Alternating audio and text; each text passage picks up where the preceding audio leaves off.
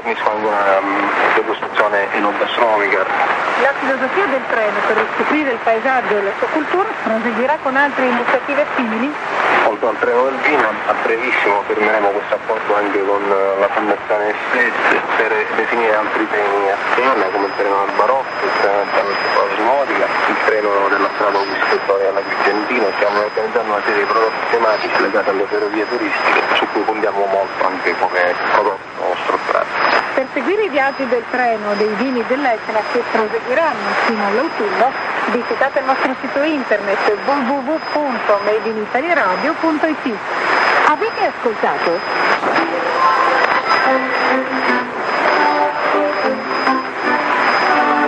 Made in Italy, un show radiofonico di arte, cultura, moda, cucina, musica, tecnologia, cinema, paesaggio, turismo e tutto quanto fa tendenza per Cristina Sartori, Luca Giaccone e Simone Benanti.